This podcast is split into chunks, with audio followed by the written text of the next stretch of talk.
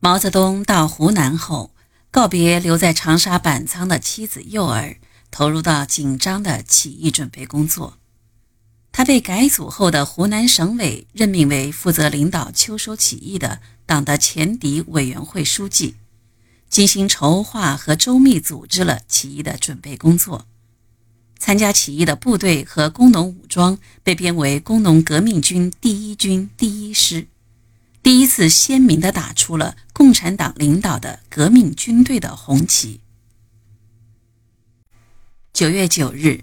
震惊全国的湘赣边界秋收起义爆发了，起义部队分别从修水、安源、铜鼓出发，按原定计划向长沙进攻。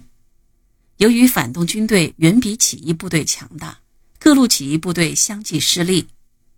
九月十九日，起义部队在浏阳文家市会合，在李仁小学的教室里召开前委会议。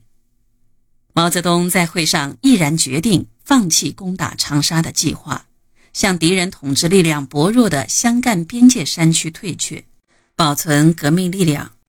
随后，部队经萍乡、莲花，到达永兴的三湾村。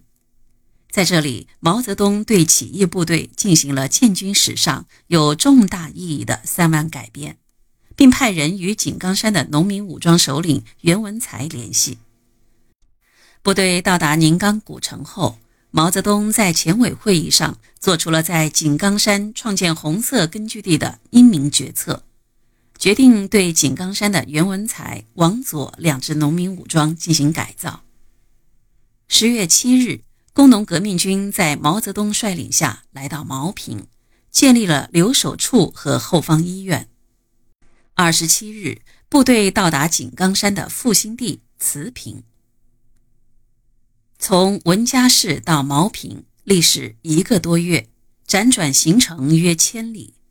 工农革命军经过艰苦转战，终于将红旗插上了井冈山，迈出了开创中国革命道路的第一步。